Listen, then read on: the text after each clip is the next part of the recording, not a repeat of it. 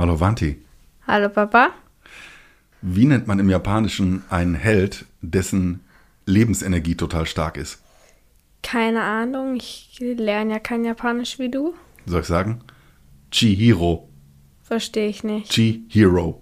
Ah, wegen Chi, okay. Verstehe ich. Dieser Mann lacht einfach nie über meine Wortwitze. Ich muss etwas tun.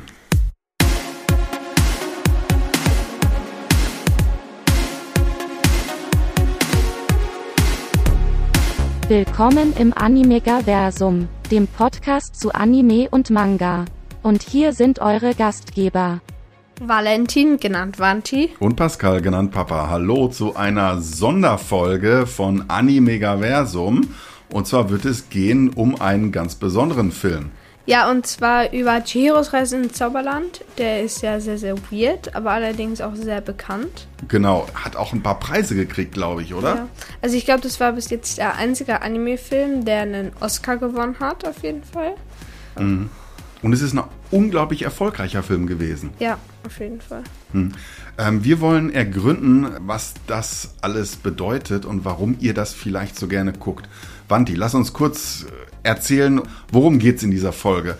Ähm, warum ist Chihiros Reise ins Zauberland eigentlich so faszinierend? Warum ist es so toll? Ja, aber was passiert eigentlich genau, fragen wir uns auch. Ja, und wir fragen uns auch, ähm, was Miyazaki damals mit dem Film wollte. Genau. Und warum werden eigentlich Eltern zu Schweinen und warum macht das uns so eine Angst? Mhm, auch zur Angst ist auch die Oma. Ähm, warum ist die so unheimlich? Mhm. Und was für Sagen gibt es überhaupt über solche japanischen Hexen? Und ähm, was ist Kapitalismus? Allgemein erklären wir das da. Und wie er eben im Film da kritisiert wird. Außerdem fragen wir uns, was die japanische Kultur äh, zu diesem Film beigetragen hat. Oder geht es allgemein eigentlich um menschliche Ängste? Genau, die in allen Kulturen so vorhanden wären. Überhaupt äh, ist der Film eine Kritik an der Sexindustrie? Behaupten einige. Ja. Und was bedeuten die Namen im Film, ist auch eine Frage. Das ist dann natürlich mein Job, denn das sind natürlich japanische Namen.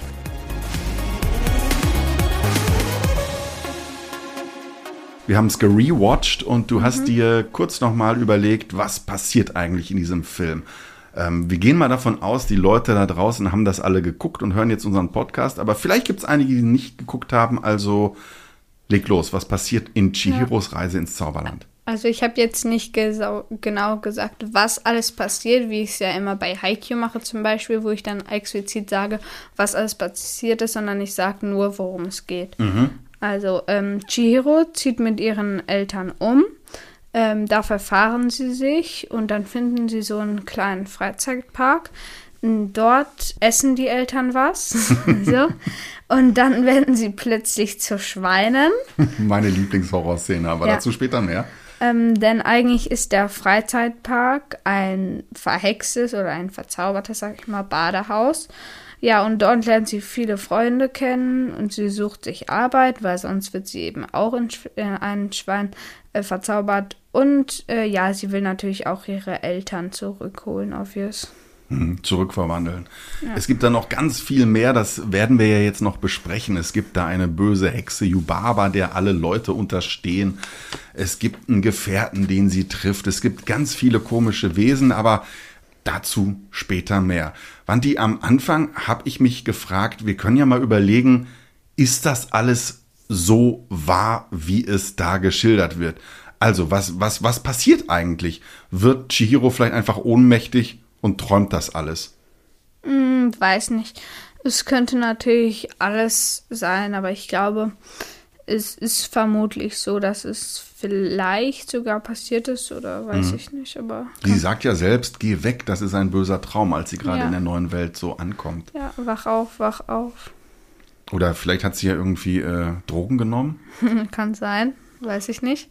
Vielleicht wollte Miyazaki uns dafür etwas sagen, dass wenn man Drogen nimmt, dass man dann in eine gefährliche Welt reintipet hm. wird. Wobei sie, sie futtert ja nichts, also das kann eigentlich nicht sein. Ja. Ähm, ich habe noch gedacht, die geht ja immer so einen Tunnel lang, auch am Ende. Mhm. Und es gibt ja Leute, die kurz vorm Sterben sind, die so einen Tunnel mit einem Licht am Ende sehen. Hat vielleicht Chihiro beim Spielen eine Nahtoderfahrung? Weiß Fällt nicht, kann hin? sein. Vielleicht gibt es ja auch, ich weiß nicht, ob es einen zweiten Teil gibt, aber sollte nicht sein, dann könnte es ja vielleicht auch einen zweiten Teil geben, wo man vielleicht alle diese Fragen beantwortet Mm, bekommen. mm, Ich finde allgemein, dass Chihiro ähm, gutes Potenzial für einen zweiten Film gibt. Also, dass es da nicht alles abgeschlossen ist, sondern dass man da vielleicht will Chihiro jeden retten, so, weil man hat Mhm. da ja immer noch die Leute, die da unter Yubaba dienen müssen. Und Ja, ja. Ja, ging mir auch ein bisschen so. Das Ende kam fast zu plötzlich. Irgendwie ist da noch ganz viel Stoff in diesem Film drin, aus dem man was machen könnte. Der Meinung bin ich auch. Und das macht ja auch ein bisschen die Faszination aus. Es ist so eine unendliche Welt. Chihiro lernt da auf jeden Fall so einen fantastischen Orten kennen. Wahrscheinlich ist es alles so, wie wir es im Film sehen. Also das ist einfach ein Film, Ja. der mit dem Fantastischen äh, spielt. Äh, Miyazaki hat ja wohl mal in einem Interview gesagt, dass ihn die zehn Jahre alte Tochter eines Freundes auf die Idee gebracht hat und ihn dazu inspiriert hat, diesen Film zu drehen. Er wollte eigentlich Schluss machen und den Weg freimachen für jüngere Regisseure und dann hat er aber einfach nochmal so einen Knaller rausgehauen. Finde ich auch sehr witzig. Und er hat gesagt, dass es vor allem darum geht, wie hart ein Umzug für so ein zehnjähriges Kind ist. Manti, du bist gerade nach Berlin gezogen, als du ziemlich genauso alt warst wie Chihiro. Ist ein Umzug in eine neue Stadt so ein harter Schritt? Also ich glaube nicht, dass es so ist, dass man direkt in eine gefährliche Welt ähm, äh, kommt. Du äh, bist ja auch nicht in ein Schwein verwandelt worden. Oh, ein Glück nicht. ja, ähm, ja, aber ich glaube, es ist, man muss sich ja eben dann in die Gesellschaft einordnen, muss dann da so seinen Platz finden. Also ich glaube, dass es auch am Anfang nicht so leicht ist. Ich glaube, auch ein Unterschied jetzt zu dir wäre, du bist von Frankfurt am Main nach Berlin gezogen. Chihiro zieht offensichtlich wirklich aufs Land. Die Mutter sagt da einmal, wir sind auf dem Land, ich muss in der nächstgrößeren Stadt einkaufen fahren. Also, ja, ich glaube, Chihiro ist erstmal angeschmiert und ähm, Ja. da dachte ich auch so als erstes schon so, ja, auch das erklärt schon so ein bisschen dieses mit den Schweinen, dass vielleicht auch Eltern in einer neuen Umgebung ganz anders sind, unverständlich reden, vielleicht auch wie Schweine sind, weil sie unter Stress stehen. Könnte das so eine Sache sein? Weiß Waren nicht. wir anders? Also anders glaube ich nicht. Ist ein, du hast dich mehr zum Guten verbessert. Ich meine, du Was? hast, du hast Animes angefangen, Ah. spielst neuerdings Fortnite. Was Uh. will man mehr? okay, okay, also ich äh, bin schon mal nicht zum Schwein geworden. Äh, freut mich Ja. sehr, freut mich sehr. Ich fand das auch sehr interessant, dass sich Chihiro so ein bisschen fast auflöst am Anfang in dieser neuen Welt. Ne? Ja. Ist, ist dir das vielleicht auch so gegangen, dass du dachtest, wer bin ich eigentlich an einem neuen Ort? Wer bin ich? Löse ich mich irgendwie auf? Nein, dachte ich mir actually nicht. So. Hm, Okay, dann äh, nicht. Es muss auch nicht alles, was in einem Film vorkommt, muss jetzt auch nicht eine große Bedeutung haben. Oh doch, in diesem schon. In diesem schon, Wanti. Nicht alles. Hm. wenn du meinst. Also eine These, die ich habe, Wanti, ist, es geht um Beziehungen eigentlich in diesem Film und deshalb fasziniert er uns so. Ja. Und ich gehe nochmal auf die Schweine äh, zurück. Der kleine Hayao Miyazaki, also der Regisseur dieses Films, äh, der Overall Chef, der hat mal erzählt, um ihn haben sich seine Eltern kaum gekümmert. Der hat mal dem Spiegel in einem Interview gesagt, meine Filme spiegeln sicher auch die Verachtung gegenüber meinen Eltern wider. Der hat die also wirklich verachtet, die sich kaum um mich kümmerten. Darauf habe ich als Junge reagiert, indem ich mich abkapselte. Finde ich krass, dass er da echt so schlechte Eltern hatte. Mhm. Ja. Also, ja, ich hoffe, ihm geht es jetzt besser. Ja, spiegelt sich ja auch so ein bisschen in dem Film, ne? Die Eltern Ja. fressen einfach, kümmern sich überhaupt nicht um Chihiro. Chihiro hat irgendwie Angst und sagt, nein, ich will nichts essen, hört auf. Wir haben noch gar nicht bezahlt. Also Ja, kann man stimmt. kann man glauben, dass das von Miyazaki äh, stimmt. Ja. Wie findest du Yubaba? Ich finde, die ist so eine typische Oma, die einen mit Liebe erstickt. Ja. Also, ist halt nur bei ihrem Kind so. ähm, bei den anderen kann man es jetzt nicht sagen. Genau, da ist sie eine böse Frau. Aber ich äh, dachte immer, in meiner Kindheit gab es oft so alte Frauen, die wollten einen dann so an sich drücken und die Kinder herzen und man wollte das nicht und wurde da fast in diesen monströsen Busen erstickt. Daran habe ich mich so ein bisschen erinnert gefühlt. Ähm, also waren die auch extrem so wie Yubaba, dass sie sich auch geschminkt haben und irgendwie unheimlich wirken? Ja, das habe ich, glaube ich, auch komisch äh, äh, gefunden. Ja, und die sind dann natürlich so total runzlig, das kennt man als Kind nicht. Das stimmt natürlich, was du gerade sagst. Ne? Irgendwie Ja. an Yubaba finde ich so komisch. Die schminkt sich wie so eine junge Frau, so mit Lidschatten und Ja. ist aber so faltig. Ja, stimmt. Und die hat auch einen extrem großen Kopf für ihren Ja. kleinen Körper, finde ich. Ja, Es total. hat zwar jetzt nichts mit Schminken zu tun, aber ihr Kopf ist die Hälfte ihres Körpers. Total, total. Deshalb verwandelt die sich ja auch dann in so eine, so eine, so So eine ein Raben, Eule oder, ja, oder oder Raben Eule. oder also so einen Also bösen ich glaube, Vogel. Rabe war es doch nicht, ja. Also ich glaube, das ist auch so was Faszinierendes bei Chihiro, dass das so eine böse Oma ist, die dann aber plötzlich Dutzi Dutzi macht bei ihrem Baby. Ja. Das kriege ich nicht zusammen. Wie kann diese böse Frau plötzlich so nett sein und fürsorglich gegenüber so einem Vielleicht Baby? ist ja eine gespaltene Persönlichkeit, Fragezeichen, Ausrufezeichen. Wahrscheinlich. Wollte Miyazaki uns damit etwas sagen? ja, was? War vielleicht seine Oma auch eine gespaltene Persönlichkeit? Manchmal war sie nett, manchmal nicht, man weiß es nicht. Ah, kö- könnte sein, könnte sein. Das müssten wir noch mal recherchieren.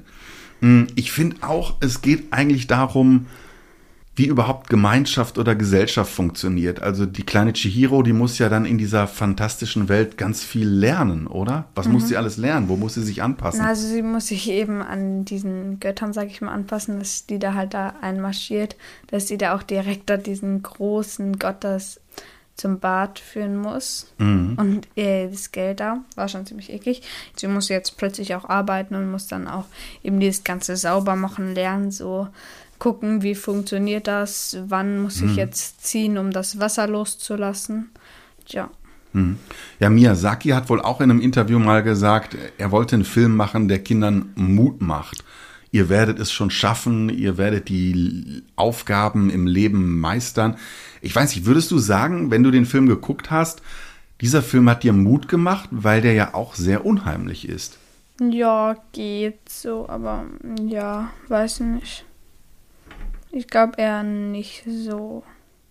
Was meinst du, Ohngesicht? Da gibt's ja Horden von Menschen, die sich überlegt haben, was diese komische Figur sein soll. Das ist irgendwie so ein Umhang mit einer Maske. Ich glaube, das ist so eine Art Außenseiter, oder? Der, der hat ja höchstens Ja. was zu tun mit Chihiro erstmal. Ja, der hat ja auch gesagt, so Chiro hat gefragt, hast du denn irgendwie keine Familie oder so? So, nein, ich bin ganz allein, ich bin ganz allein, ich will Sen oder so. Und ja. Ich glaube, Miyazaki hat mal irgendwann ein, äh, ein Gedicht geschrieben und Ja. da war das auch, ja, das Fazit. Das ist eine Figur, die ist ganz allein und die muss dann eben den anderen so geben, was die wollen.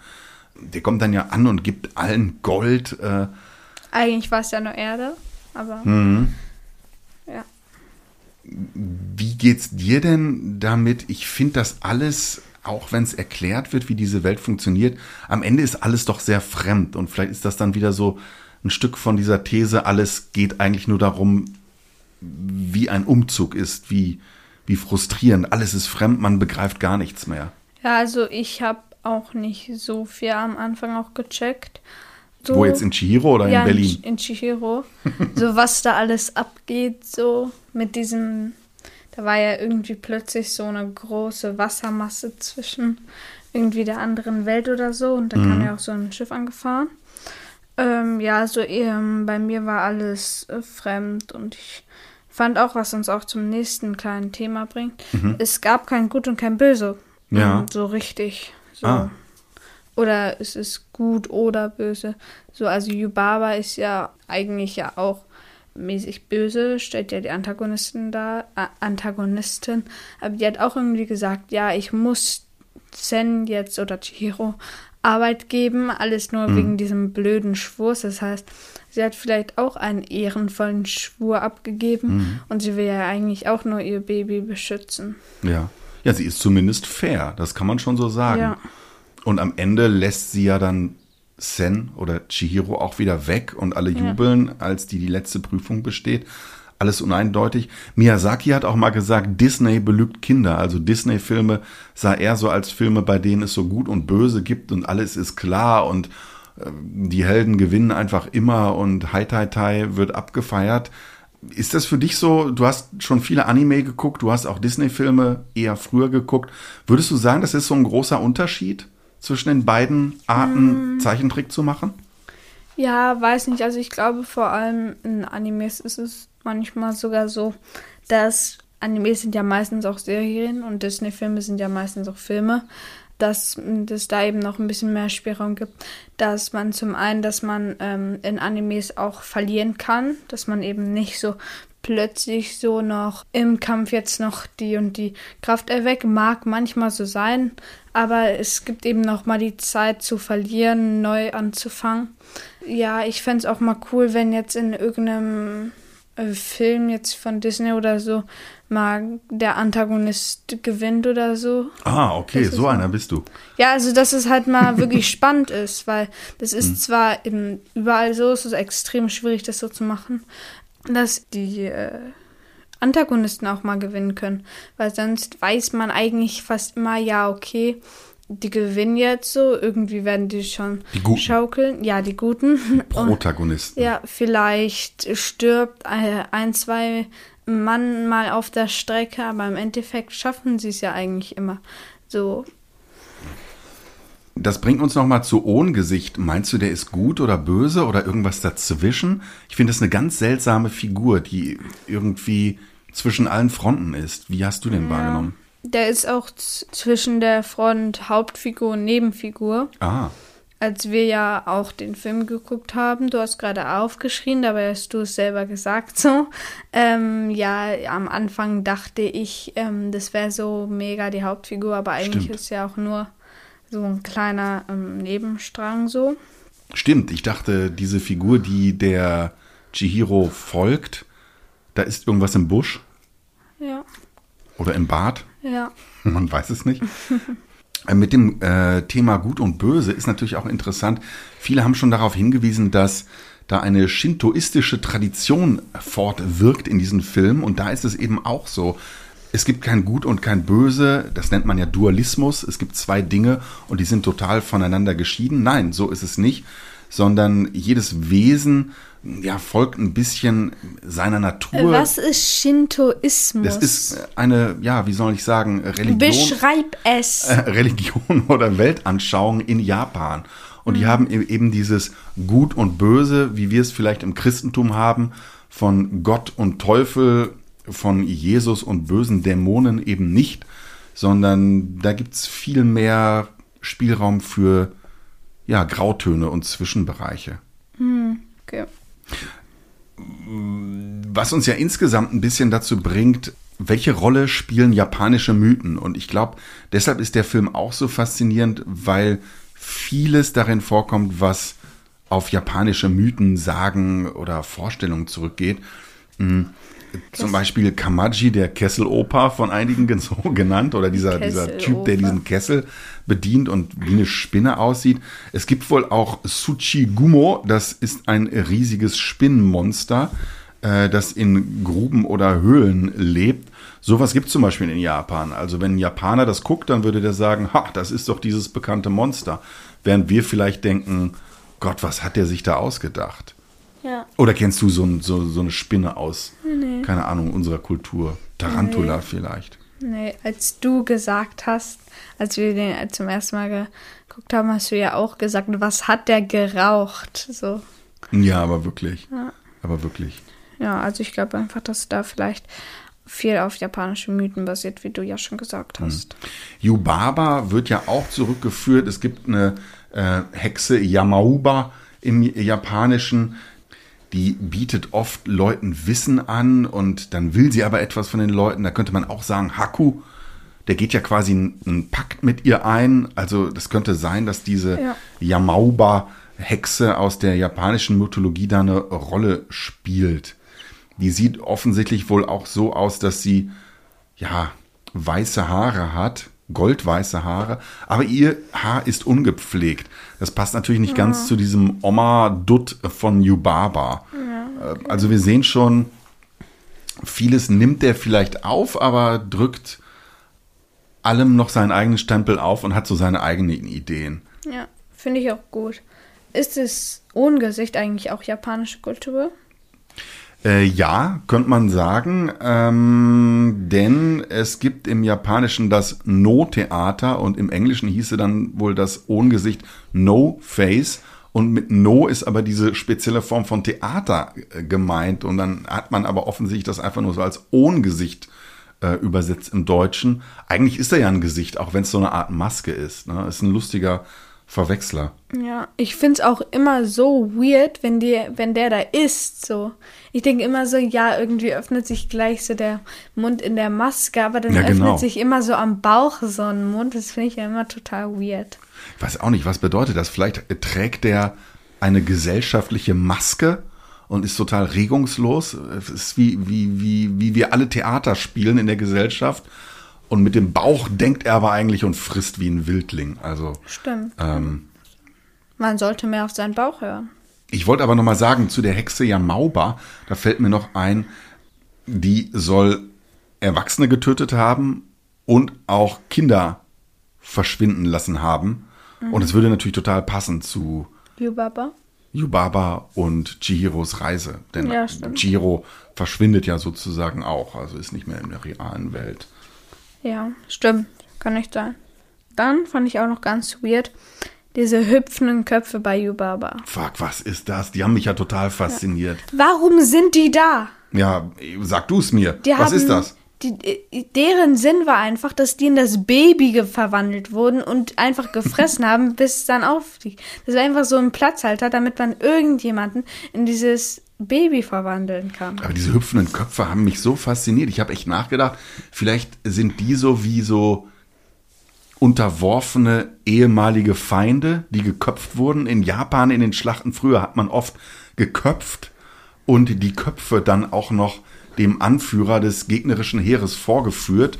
Die wurden dann frisiert, diese Köpfe, und geschminkt, ähm, sodass man auf der einen Seite triumphiert hat über den Gegner und auf der anderen Seite aber auch dem Gegner so Würde erwiesen hat. Daran habe ich so ein bisschen gedacht. Es gab gerade auf Netflix so eine total brutale Doku-Serie über ähm, die Kämpfe in Japan, die zur ja, Neugründung des japanischen großen Reiches geführt haben. Ja, daran habe ich gedacht, diese hüpfenden Köpfe. Aber warum hüpfen die? Ich weiß nicht, wie so Flummis, obwohl sie ja gar keine Beine oder so haben. Uah, ich glaube einfach, der hat diese Idee gehabt und es war unheimlich. Ja, kann sein. Wer weiß, wer weiß. So, aber wenn wir nochmal auf die Tradition zurückkommen, ähm, es gibt ja in der japanischen Tradition so diese Yokai, diese Monster und diese Kami, das sind alles äh, äh, Ah? mal. Hallo? Das, sind- das sind alles so Dinge, auf die der Film Bezug nimmt. Ne? Also wenn Chihiro am Anfang diese kleinen Steinhäuschen im Wald liegen äh, sieht und die Mutter sagt, ja, das sind Häuser für Shinto-Götter, die Kami. Yokai, das sind so allerlei Geistwesen, die können gut oder böse sein und die kommen in allerlei Formen vor. Jetzt du als Anime-Experte, diese Wesen, die da ins Badehaus einziehen, erinnern die dich an Dinge, die du aus anderen Animes kennst? Oder würdest du sagen, puh, das hat sich Miyazaki alles ausgedacht? Also ich kenne es jetzt explizit nicht. Bloß, was noch ein kleines Secret ist, was hier vielleicht ein bisschen reinpasst. Okay. Ähm, als da ja Chihiro geweint hat, so und wurde ja auch gesagt hat, das ist nur ein Traum, das ist nur ein Traum, wo dann da dieses Schiff kam, da waren, dann sind da ja irgendwie lauter Masken draus gestürmt.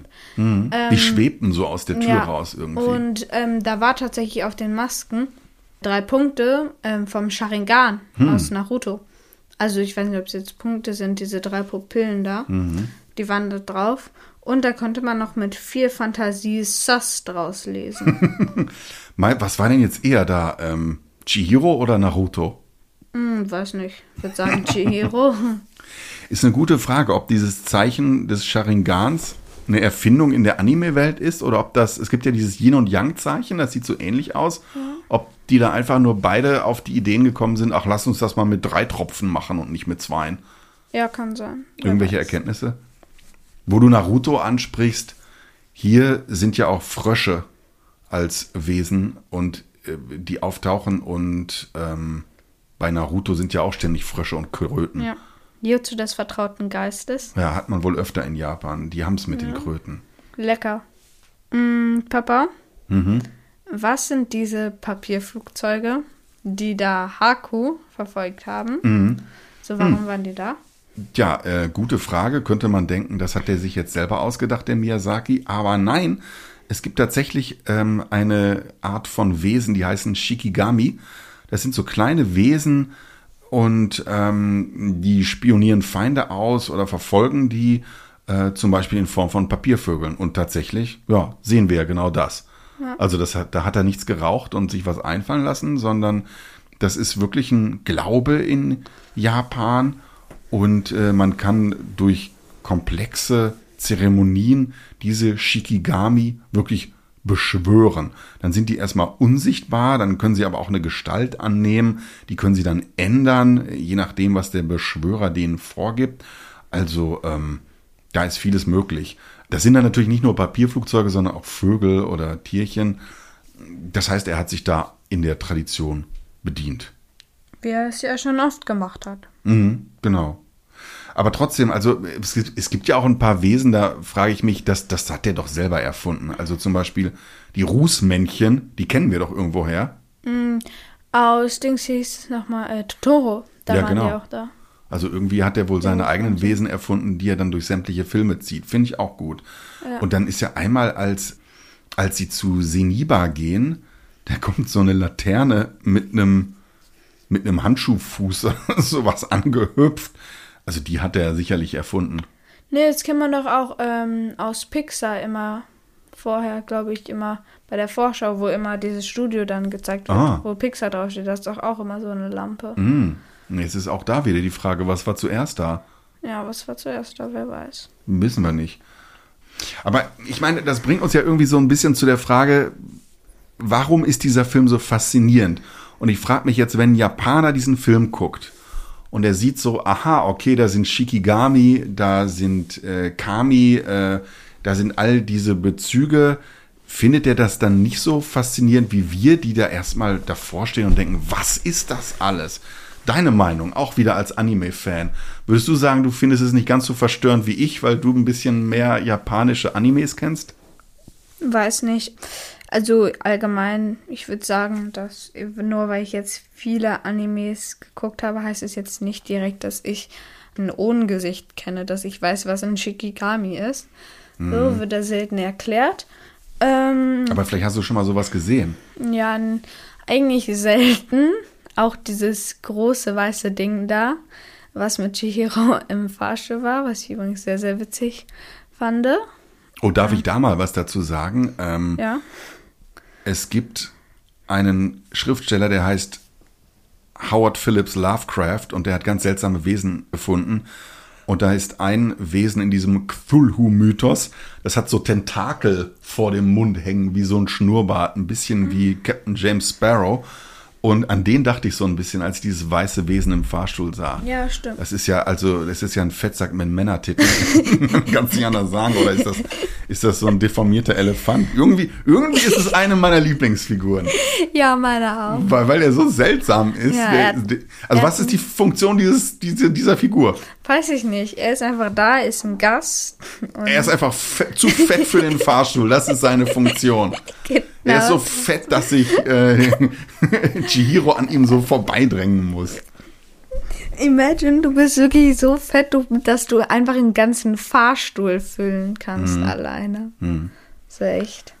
wenn wir uns fragen, warum fasziniert der Film so, dieses Baby, das alle terrorisiert und spielen will, come on, das ist ja nicht japanisch, das ist allgemein menschlich. Babys, die Erwachsene terrorisieren.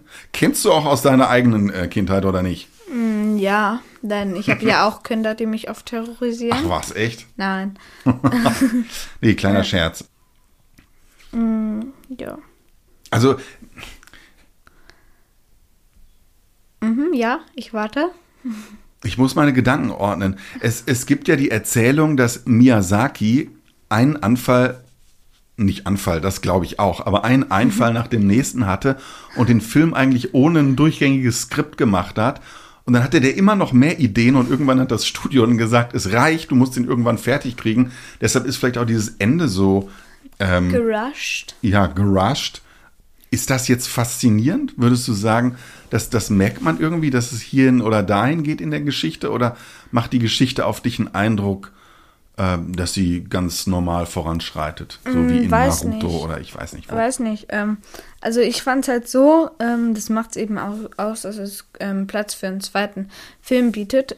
So, man hat ja jetzt nicht wirklich ein groß, großartiges Happy End. Mhm. Man hat halt nur Haku und Na, ich wollte schon Naruto sagen, und Chihiro, die eben Und Sabusa Momoshi. ja. ähm, und Madara Uchiha, ähm, nein, und ähm, äh, Haku, Chihiro und ihre Eltern hat man halt nur, die eben rauskommen, aber sonst sind eben alle anderen noch in der Welt drin. So, und werden von Yubaba weiterhin terrorisiert. So. Ja, deswegen so. Aber es kommt eben dem Zuschauer vor, da eben der Hauptcharakter, der die ganze Zeit beleuchtet wurde, sein Ziel erreicht hat. Ich will noch was anderes sagen. Ähm, das berührt so ein bisschen diese Frage. Es gibt das Modell der Heldenreise. Ich weiß nicht, ob du das schon mal gehört hast. Ich erkläre es ganz kurz. Es gibt einen Forscher, im letzten Jahrhundert hat er gelebt, Joseph Campbell, und der hat ganz viele Mythen verglichen in allen Kulturen. Ja, ob es irgendwelche Waldvölker waren, ob es griechische Mythen waren, römische Erzählungen, irgendwelche Stories von äh, Ureinwohnern in Nord- oder Südamerika, whatever. Und da hat er festgestellt, es gibt immer bestimmte Sachen, die tauchen immer wieder auf. Es gibt immer wieder einen Held, der geht in eine fremde Welt.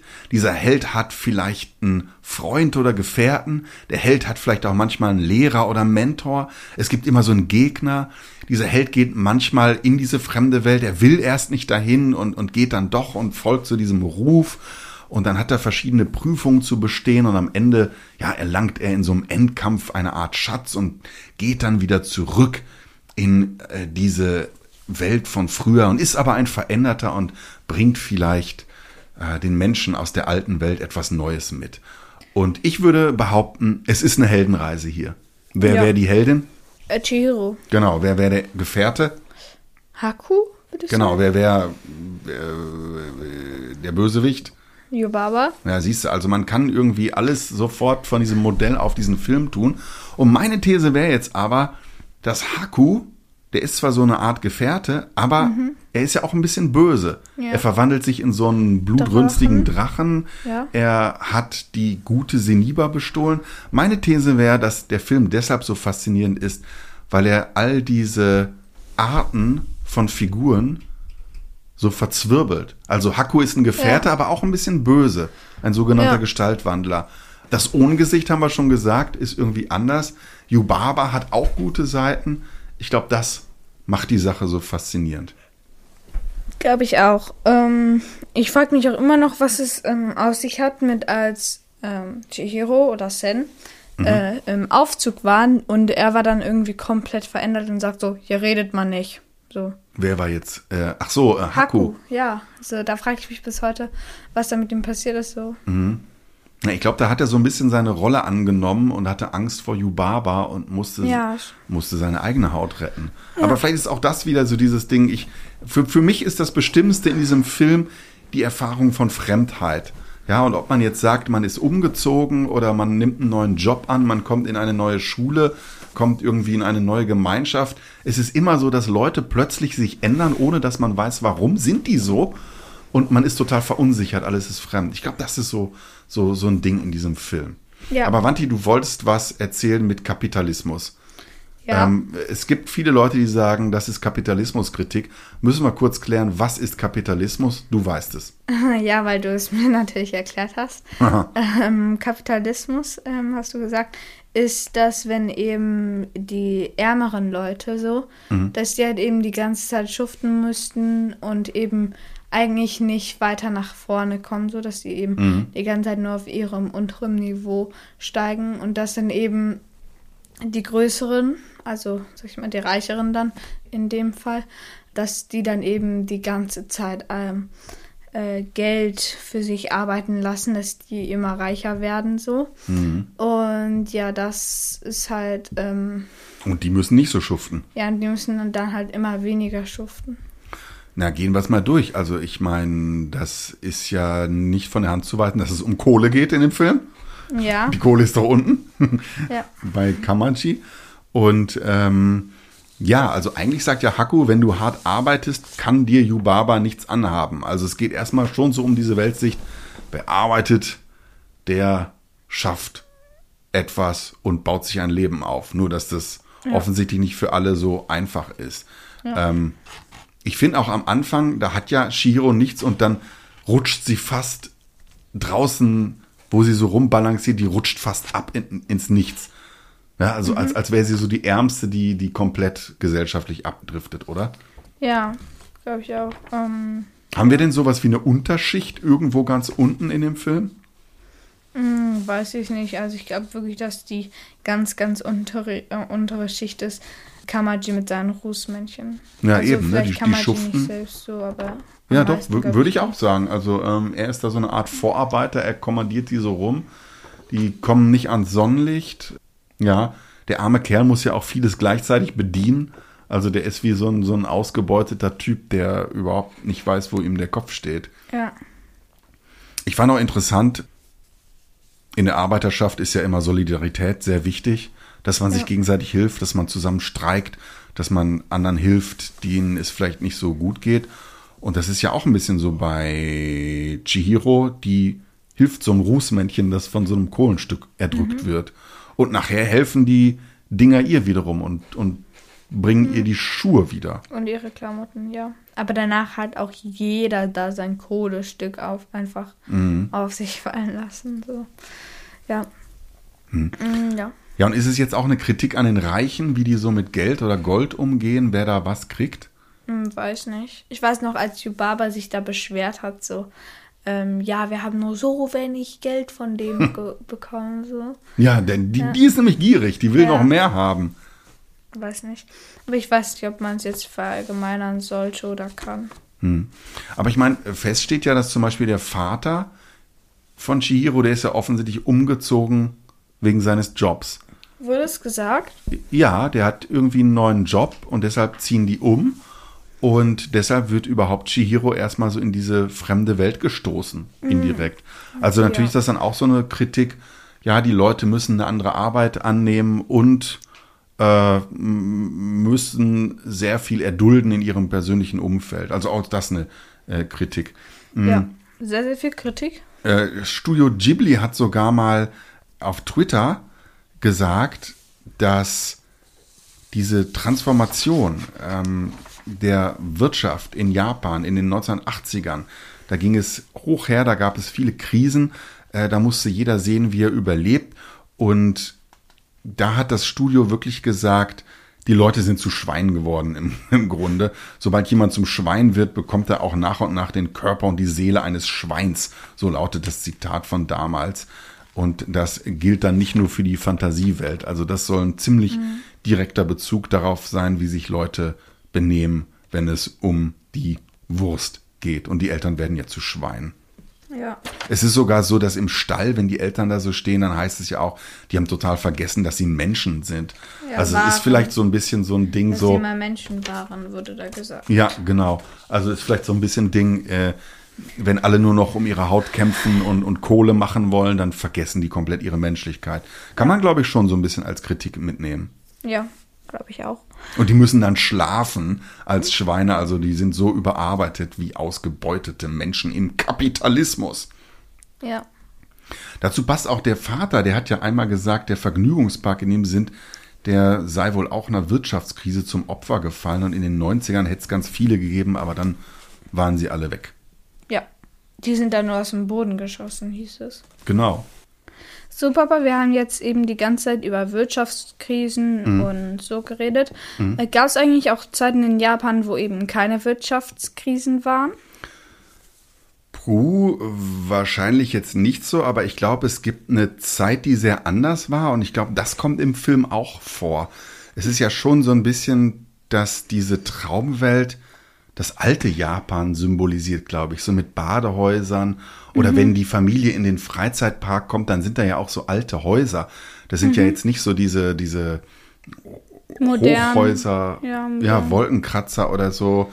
Und ähm, ich glaube, das ist schon ein Thema in diesem Film und für Japan insgesamt. Japan hat sich ziemlich brutal und schnell modernisiert und Ja, also wenn die da so in, in dieses Traumland kommen und als erstes sind sie in so einer, in so einer verlassenen Halle, die vielleicht auch so eine gewisse Entleerung einer Kultur symbolisiert. Ne? Es sind lauter Gebäude, die leer stehen. Ja, das ist ja wie so eine, so eine ent, entleerte Kultur irgendwie. Mhm. Ich glaube, das ist schon so etwas, was eine Rolle spielt in dem Film. Ja, kann auf jeden Fall sein. Mhm. Ähm, ja. Gab es denn früher auch schon Vergnügungsparks in dem alten Japan? Naja, ich glaube nicht. Das waren dann wirklich eher so die Badehäuser ähm, oder, oder ähm, heißen Quellen höchstens, die als Vergnügungspark gedient haben. Aber auch das ist, glaube ich, eine Message von diesem Film. Ne? Also so eine gewisse Kritik an der Vergnügungsgesellschaft. Shihiro finde ich ja diesen Park sofort unheimlich. Der ist auch leer. Ich dachte, das sah so ein bisschen das wie. Das Haus hat geweint. Ja.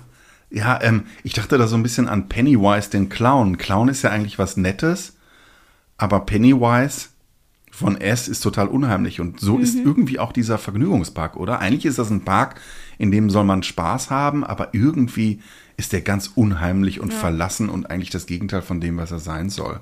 Stimmt. Macht Sinn. Also gibt es da auch, wie in vielen in Chihiro, auch eine Kritik an Vergnügungsparks? Ja. Okay, Thema abgeschlossen. Mhm.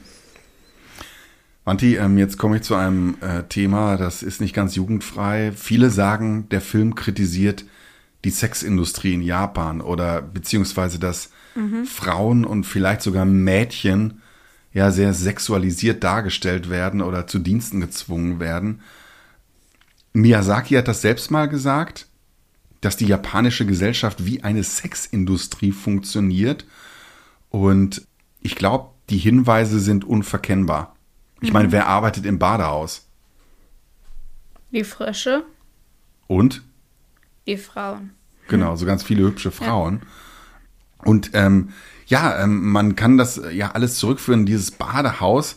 Das steht ja auf der Insel Yuya und in der Edo-Zeit, das ist eine frühere Epoche von Japan, da hieß Yuya im Grunde Vergnügungsviertel mit mhm. Restaurants, mhm. Badehäusern und auch Bordellen. Was sind Bordelle? Weiß ich nicht. Das sind Häuser, in denen Frauen ihren Körper verkaufen für Geld und Männer kommen, um mhm. Sex zu haben.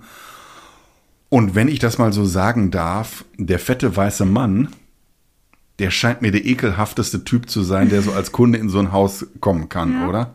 Genau, ja, kann sein. Vielleicht. Und, und der Faulgott auch so als Stinke, Stinke-Monster, äh, so, ja. so, so ein Kunde, vor dem sich Frauen fürchten. Ja, kann sein. Ja, und was natürlich ein total krasser Hinweis auf alles ist, Yubaba das bedeutet ältere Frau der heißen Quellen. Also so hat man zum Teil auch diese Frauen diese heißen Quellen genannt, also dieser Badequellen, ähm, sodass dieser Bezug wirklich da gegeben ist. Wir kennen alle die heißen Quellen von Naruto. Ah, okay. Ja, das ist natürlich Teil der japanischen Kultur, da zu baden. Ähm, klar. Mhm. Ja. Ähm, aber wenn, wenn das einmal so eine Kritik an der Sexindustrie ist, ich weiß nicht, Wanti, wie fandest du Chihiro so in ihrer Mädchenrolle? Mhm. Ist die ein selbstbewusstes, emanzipiertes Mädchen? Ist das so ein Mädel, ja, das eher so mit Puppen spielt? Wie hast du das wahrgenommen? Hm, weiß nicht. Ähm, man hat auf jeden Fall nicht gesehen in dem Film, wie sie mit Puppen spielt. Das mhm. ist auf jeden Fall klar. Weiß nicht, ich würde tatsächlich am Anfang sie mehr als ängstlich beeinflussen, aber dann äh, beein, ähm, also sagen, dass sie so ist, abstempeln, sag ich mal.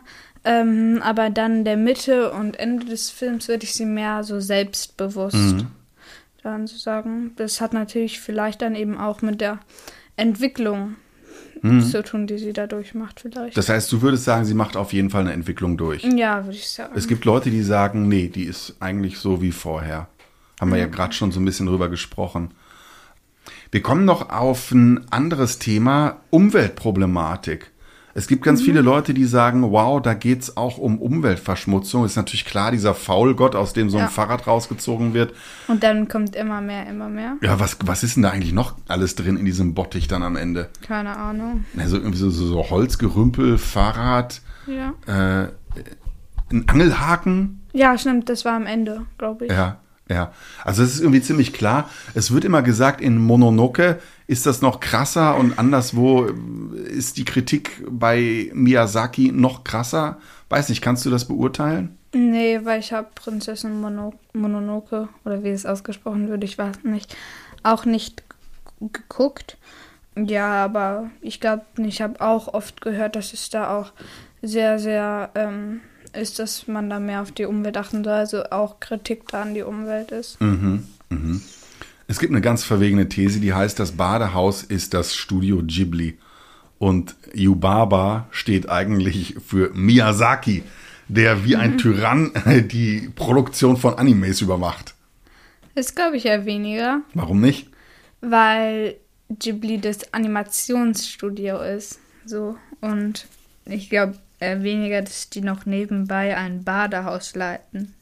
Ja gut, aber wenn man das so als Symbol nimmt, Ja, also es könnte vielleicht sein, aber ne. Ich weiß jetzt nicht, ob Miyazaki da irgendeinen unter den hat, den sie halt eben wie das Baby behandelt. ich meine, das würde ja auch heißen, dass Miyazaki sich selbst in seinem eigenen Film kritisiert. Würde der das Stimmt. machen? Weiß ich nicht. Also dann müsste man halt sagen, das ist ihm da unbewusst reingerutscht. Und alle, die den Film gucken, sagen, wow, so ist es im Studio Ghibli. Und alle, die da mitgemacht haben, sagen am Ende, huch, haben wir gar nicht gemerkt, aber jetzt sehen wir es auch. Wer weiß, wie es ist. Skurrile These, ich glaube eher nicht dran. Wanti, was fällt uns eigentlich auf? Ähm, warum ist der Film so gut? Äh, liegt das daran, wie er gemacht ist? Schnitt, Kamera, Musik? Ja, Erzähl, genau. was findest du gut? Ich finde auch oftmals, aber jetzt nicht immer, die Animation sehr, sehr schön einfach. So, so schlicht auch. Finde ich halt die Animation- Schlicht? Ja, so, mm, was heißt schlicht? Es ist halt nicht so, so ein Rumgespinne wie in Attack on Titan oder Jujutsu Kaisen. Ach so, also so ein bisschen, dass man sich da so reinlegen kann quasi Ja. und das genießen kann. Nicht Ja. so, so, so, ein- so ein Gekämpfe. Ja, ja, äh, wo man halt nicht, wo halt, das ist da wahrscheinlich dann auch vom Anime abhängig, aber wo man halt nicht so gefühlt ähm, Schwindel bekommt. Also wo man, da wird man ja schwindelig, wenn man da Attack on Titan schaut oder äh, Jujutsu Kaisen. Hm, hm. Ich finde auch oft gesagt schon, aber immer wieder wahr, die Details sind einfach Ja, overpowered, wie ihr so schön sagt. Mit dem Sass und dem Sharingan. War schon ziemlich cool. Ich finde es auch schön, dass da sozusagen, wie ihr immer sagt, nicht so durchgerusht wird. Also es gibt mal eine Szene, da weint Chihiro und die weint dann einfach mal und, und wir legen uns in ihre Trauer geradezu rein. In so einem Disney-Film würde vielleicht kurz jemand schreien und alles ist gut und dann geht's gleich weiter. In Animes sind auch die Schreie oft vorhanden, also so ist es jetzt nicht, aber ja, dann nimmt man sich in Animes auch oft auch mal Zeit einfach dafür. Mhm. Ist ja das, was wir auch mal früher in der Folge gesagt haben, warum Animes so toll sind, dass diese Emotionen und auch damit das Leid und die Trauer so richtig ausgekostet werden. Ja. Und nicht so weggewischt. Also die nehmen uns eigentlich ernst als. Es ist kein äh, Dings Tom und Jerry. Genau. Was ich aber krass finde, diese Musik. Also einmal ist die Musik gut, aber also weißt du, wenn dieser Faulgott kommt oder auch wenn am Anfang diese Wesen wie in so einem komischen Karnevalzug alle so ins Badehaus ziehen, dann ist da nicht eine unheimliche Musik, sondern das ist irgendwie so eine so eine feierliche Musik. Und das macht es aber für mich noch unheimlicher irgendwie. Also ich ja, feierlich, glaube ich, ist es da, weil eben nicht Perspektive auf Chihiro genommen wurde, sondern eben Perspektive auf eben das Badehaus, dass da eben feierlich ist. Wir haben neue Gäste. Ja, stimmt, stimmt. So, Papa, viel rumgelabert, aber jetzt erstmal zum echt wichtigen Punkt, die japanische Vokabeln. Äh, Entschuldigung, wir labern hier doch nicht. Ja. Labern wir? Wir sind kein Laber-Podcast. Nee, nee, wir haben hier ganz viel zu erklären. Ja. Die japanisch Vokabeln heute ziemlich offensichtlich. Und zwar sind das die Namen, die vorkommen. Als erstes natürlich Chihiro und Sen. Man könnte jetzt denken, ja, die kriegt einfach einen ganz anderen Namen. Aber wenn man genau hinguckt, dann sieht man, was passiert. Denn Sen ist eigentlich ein Teil des Namens von Chihiro. Wie genau? Mhm. Naja, Chihiro heißt eigentlich Ogino Chihiro. Also Ogino ist sozusagen der Nachname. Bei den Japanern immer vor den Vornamen gestellt.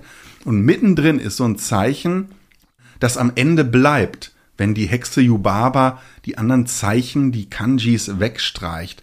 Und dieses Zeichen ist eigentlich ein Chi. Ja, Chi wird es ausgesprochen, aber man kann es auch als Kanji lesen und dann heißt es Sen, das heißt tausend. Und somit ist eigentlich ein bisschen erklärt, wie durch diese magische Handbewegung dieser Name rauskommt. Rauskommt. Ja, finde ich krass. Und Sen heißt aber übrigens auch Fragen stellen oder suchen, bemühen. Und es steht da natürlich für diese Reise von Chihiro, ja, die sie unternimmt. Ich finde es allgemein in Animes oder in Japan allgemein immer so cool, das Gefühl, egal welchen Namen man hat, es hat immer eine Bedeutung. Irgendein Wort mhm. findet man immer in den Namen. Mhm. Ja, so geht es gleich auch weiter. Bo heißt kleiner Junge oder Sohn. Kamaji heißt Kesseloper, deshalb habe ich den auch so genannt. Yubaba, ja, alte Badefrau hatten wir schon. Äh, oder auch einfach nur Hexe. Und Seniba, ihre Schwester, Geldhexe. Okay. Geldhexe. Krass. Und jetzt kommt der Knaller, Vanti. Hakus richtiger Name ist ja Nigi Hayami Kohaku Nushi. Ja. Kohaku. Ah, Fällt ja. dir was auf? Ja. Ich glaube, der hat uns aus der magischen Welt damals eine Message zukommen lassen als Kohaku Junior. Ja, stimmt. Mann, Mann, Mann, vielleicht sind wir hier gerade gleich auch schon in einer fantastischen Welt. Ja. Naja, auf jeden Fall kann man sagen, man könnte dann noch ganz viel weitere Sachen erzählen, was die Zeichen bedeuten. Ich glaube, Thema ist einfach auch so diese Macht der Sprache, die Macht des Benennens. Yubaba herrscht ja über alle, indem sie den Leuten ihren Namen stiehlt und ihnen andere Namen gibt. Ich glaube, das ist ein Thema. Wenn man Dinge auf die Sprache bringen kann, dann beherrscht man diese Dinge eher. Wenn du vor was Angst hast und du sagst genau, wovor du Angst hast, wird es, glaube ich, ein bisschen weniger gewaltig wirken, oder? Ja, stimmt, auf jeden Fall, würde ich sagen. Tja, ich glaube, wir haben so letztlich alles erklärt, was wir erklären wollten, obwohl man eigentlich noch eine zweite Folge machen könnte über Chihiro ja. mit allen möglichen Details. Wie geht's nächstes Mal weiter? Was sollen unsere Fans gucken? Es gibt auch einen Kinofilm, der im Kino kommt. Ja, aber der kommt, glaube ich, sogar erst übernächste Woche. Denn nächste Woche machen wir erstmal die dritte Staffel von Haikyuu fertig, um Haikyuu dann zu finishen. Genau. Und, ja. Also die ganze dritte Staffel sind aber, glaube ich, nur zehn Folgen. Ja, ist ja auch nur ein Spiel. Ja, nur ist gut. Also ich äh, weiß nicht, ob ich das durchhalte, Wanti. Ja, wird umso leichter für mich, wenn ich die Inhaltsangabe schreibe. Kannst du in drei Sätzen abhandeln. Ja. Liebe Leute, das war's. Wir hoffen, wir haben euch erklärt, was wir an Chihiros Reise ins Zauberland so toll und faszinierend finden. Wenn ihr da noch was sagen wollt, schreibt uns auf Podigy, könnt ihr Messages hinterlassen oder ihr findet uns auch auf dem Kurznachrichtendienst namens Twitter. Genau, da sind wir mit einem Konto vertreten und dreimal dürft ihr raten, wie es heißt. Es heißt natürlich Animegaverse. Genau. Und damit sagen wir wie immer auch an diesem Tag Jamata. Jamata. Tschüss. Tschüss.